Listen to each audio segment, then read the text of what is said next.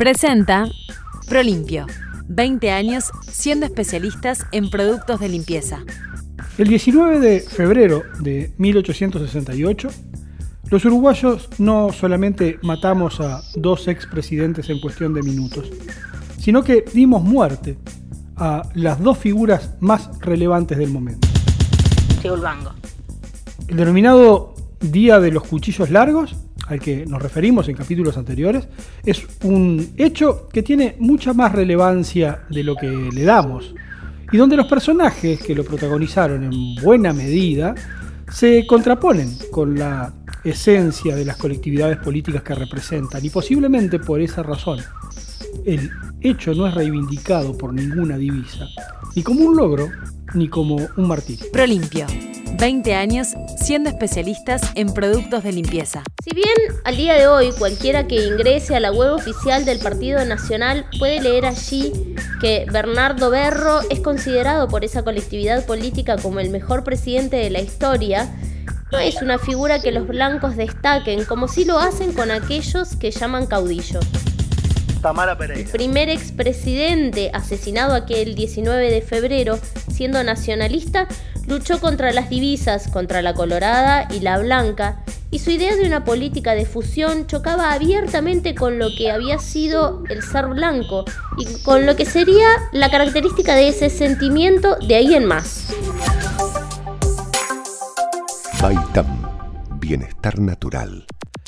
Venancio Flores, por su parte, el segundo expresidente en caer aquella tarde de febrero, es tal vez el referente colorado que menos representa al partido, y no por no defender la divisa, sino por una postura mucho más filosófica que política. Alejandro Cano. Si bien Flores se aproximó mucho a la línea riverista, incluso en las formas, los colorados evitan reivindicar su cruzada libertadora, la que produce en esta colectividad un efecto similar al que causan los blancos, el hecho que Berro fuera fusionista. Cafetín un producto Tinkers. Pero Berro y Flores fueron las caras visibles, los referentes tocables de un conflicto que, como todos, trascendió lo local, más allá que el relato que se construyó se simplifica con el enfrentamiento de los caudillos. El imperio de Brasil y los unitarios argentinos que estaban aliados a Flores tenían sus intereses sobre las políticas que llevara adelante el Uruguay y sentían que Berro que se mantenía en sintonía con los federales, podía traer complicaciones a sus estrategias de dominio comercial de la zona. Pero además de Argentina y Brasil, estaba presente en la puja de intereses, una vez más, Inglaterra. Y los ingleses, que comenzaban a invertir en Uruguay, necesitaban mayores garantías y un control más directo de las reglas del juego. Las contrarias dentro de cada grupo y la reinversión de representantes y representados ya se había visto de manera clara y evidente en el inicio de la Guerra Grande, pero en esta instancia el cruce de intereses se da de manera no tan directa, generando una contraposición de simpatías y amiguismos. La política no es solamente un arte de los políticos, o mejor dicho, de quienes se exponen públicamente como políticos. De manera reiterada, en capítulos anteriores, hemos visto la influencia que han tenido en el desarrollo de los grandes hechos históricos otras organizaciones. Las logias, fundamentalmente las relacionadas con la masonería, han sido referidas como determinantes para algunos sucesos. Pero no ha sido el único grupo que ha operado en ellos. Y si bien lo hemos manifestado, el rol de la Iglesia Católica unida en algunos casos, pero enfrentadas en muchos a la masonería, no se especifica directamente en los hechos, aun cuando tuvo un peso infinitamente más determinante del que podemos demostrar. Con Berro y Flores, la relación entre los partidos, la iglesia y las logias volvió a complejizarse, provocándose no solamente enfrentamientos, sino un nuevo cambio de signo entre representantes y representados. Berro era un notorio católico militante, pero también era masón, y durante su gobierno se produce la segunda y última etapa de la lucha nacional entre jesuitas y masones, la que alcanza su mayor nivel de conflictividad luego de un episodio que se inicia en la ciudad de San José el 15 de abril de 1861 al fallecer el doctor Enrique Jacobson. Jacobson era un médico danés de origen protestante que según consta en una carta enviada por el doctor Cousiño a Francisco Castelló, en momentos donde este era el cura párroco de la iglesia Maragata, se había convertido al catolicismo solamente para poder contraer matrimonio con Leonor del Pino.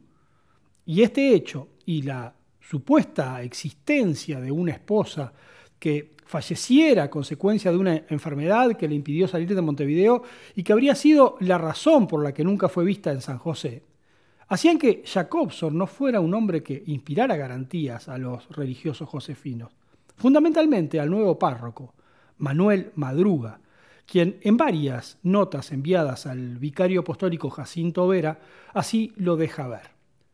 Madruga, con tan solo 24 años, había sido designado como cura vicario foráneo de la parroquia de San José el 16 de diciembre de 1859 por el vicario Jacinto Vera. Y ese año era un año muy particular en la disputa que se daba en todo el país por el enfrentamiento entre católicos liberales y católicos ortodoxos. Los primeros incluidos en la masonería y los segundos identificados con las corrientes jesuíticas. En 1859 ambos bandos destacaban a su favor importantes victorias. La corriente masónica celebraba el apoyo del gobierno y la segunda expulsión de la Compañía de Jesús, mientras que la llamada corriente jesuítica hacía lo propio con el nombramiento de Jacinto Vera como vicario. San José no estaba ajeno a estos enfrentamientos, y previo a la llegada de Madruga a la ciudad, el 26 de junio de 1859, fueron quemadas y saqueadas las viviendas de varios masones de la ciudad, no faltando los rumores que atribuían el hecho a la influencia religiosa y fundamentalmente a la mala relación de las beatas de la congregación de Santa Filomena, que tenían un fuerte enfrentamiento con el venerable don Félix Ramón Blanco, hermano de la logia Dupla Alianza, la que también integraba Jacobson. El cura párroco de San José, Manuel Madruga, visitó el domicilio de Jacobson en varias oportunidades previo a su fallecimiento, al encontrarse este en avanzado estado de enfermedad y haber solicitado los auxilios religiosos. Pero Madruga condicionó los mismos al hecho que el médico adjurara de su condición de masón, hecho al que se negó, a pesar de haber sido advertido que de no hacerlo, el cura no podía recibir su confesión ni darle sepultura eclesiástica. La muerte de Jacobson, sin renunciar a su condición de masón, hizo que efectivamente Madruga negara la sepultura en el cementerio de San José, lo que generó una gran exaltación de los ánimos de los hermanos josefinos, quienes decidieron trasladar el cadáver a Montevideo, y allí fue donde se agravó el conflicto. En Montevideo se realizó un velatorio en la casa del senador Narciso del Castillo mientras se hacían las gestiones ante el cura de la iglesia matriz, Juan José Brid, para llevar el cadáver a dicha iglesia antes de darle sepultura en el cementerio, de acuerdo a las costumbres de la época. Brida autorizó el pedido, pero el vicario apostólico Jacinto Vera no solamente le prohibió a Brid que permitiera que el cadáver ingresara en la iglesia, sino que también impidió que se le diera sepultura eclesiástica. El 16 de abril, el cortejo fúnebre igualmente se dirigió a la matriz, donde en la puerta el cura Brid exhibió la prohibición de orden superior, orden que ya era conocida. En el atrio se produjo un tumulto, luego del cual el cortejo se dirigió al cementerio, donde con autorización del gobierno y en contra de la prohibición eclesiástica, se procedió a la inhumación del cadáver. El episodio entró entonces en otra fase. Dejó de ser un conflicto entre católicos liberales y católicos ortodoxos para pasar a ser ahora un conflicto entre la Iglesia Católica y el gobierno, ya que los religiosos consideraron que lo que habían hecho las autoridades era una violación a sus fueros, por lo que inmediatamente dirigieron una nota en la que, entre otras cosas, decía, el cementerio público y católico ha sido escandalosamente violado contra las leyes canónicas, civiles y administrativas, inhumando en él el cuerpo de un individuo que ha muerto no solo fuera del gremio de la Iglesia, sino desconociendo sus leyes hasta el último instante de su fallecimiento.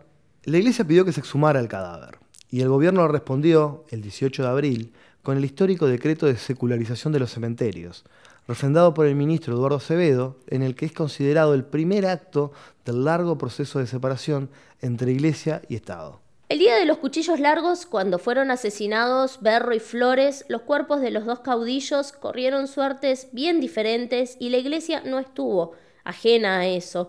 El cuerpo de Berro fue paseado por las calles en el carro de Pedro García para luego ser arrojado sin ataúd a una fosa común, de la cual diez años después Eloy García, que era el jefe del cementerio, identificó la ubicación, de manera que en 1878 los restos de Bernardo Berro se trasladaron al panteón familiar. Por su parte, el cuerpo de Venancio Flores permaneció en el cabildo a la espera de la llegada de un médico bonaerense que se encargaría de embalsamarlo previo a darle sepultura en la iglesia matriz.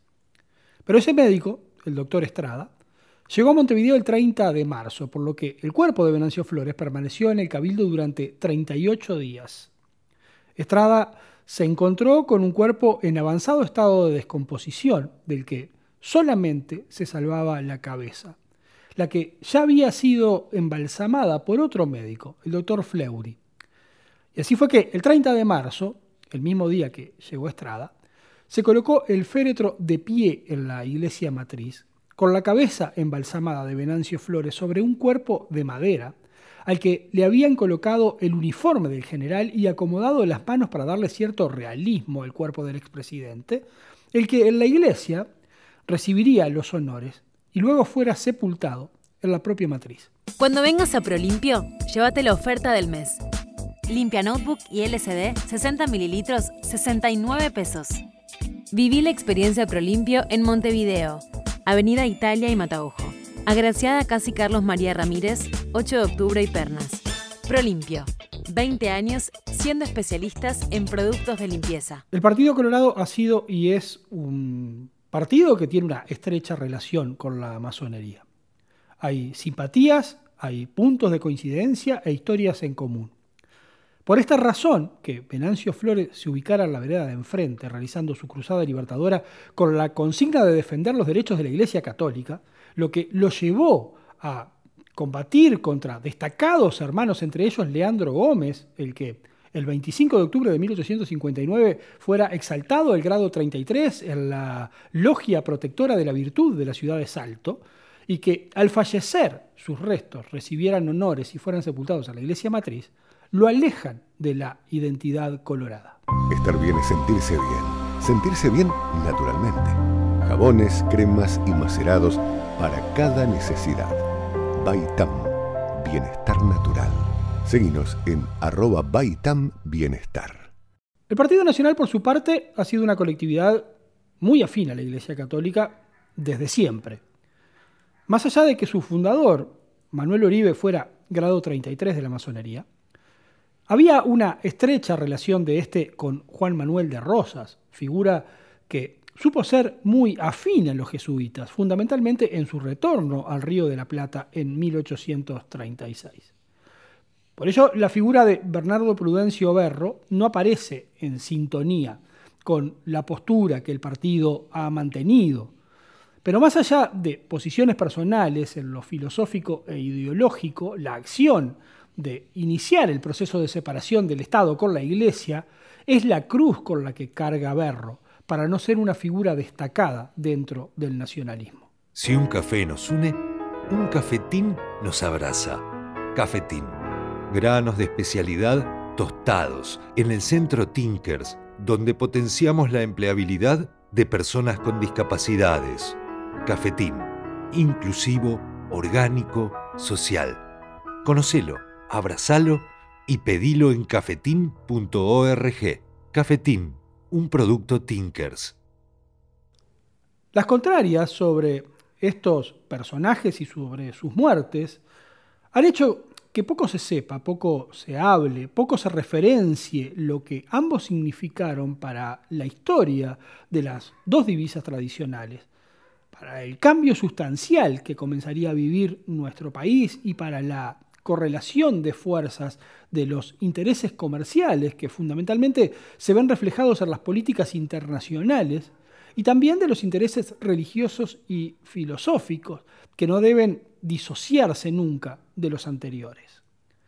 Pero también poco se habla, más allá de los grandes titulares y el desconcierto que generó, de lo que significó a nivel interno la muerte de estos dos referentes y el manto de duda de quienes fueron los autores de ambos asesinatos. Desde ese lugar iniciaremos el próximo capítulo para dar pie a otro trascendental instancia de nuestra historia, la Revolución de las Lanzas. Presentó Prolimpio, 20 años siendo especialistas en productos de limpieza.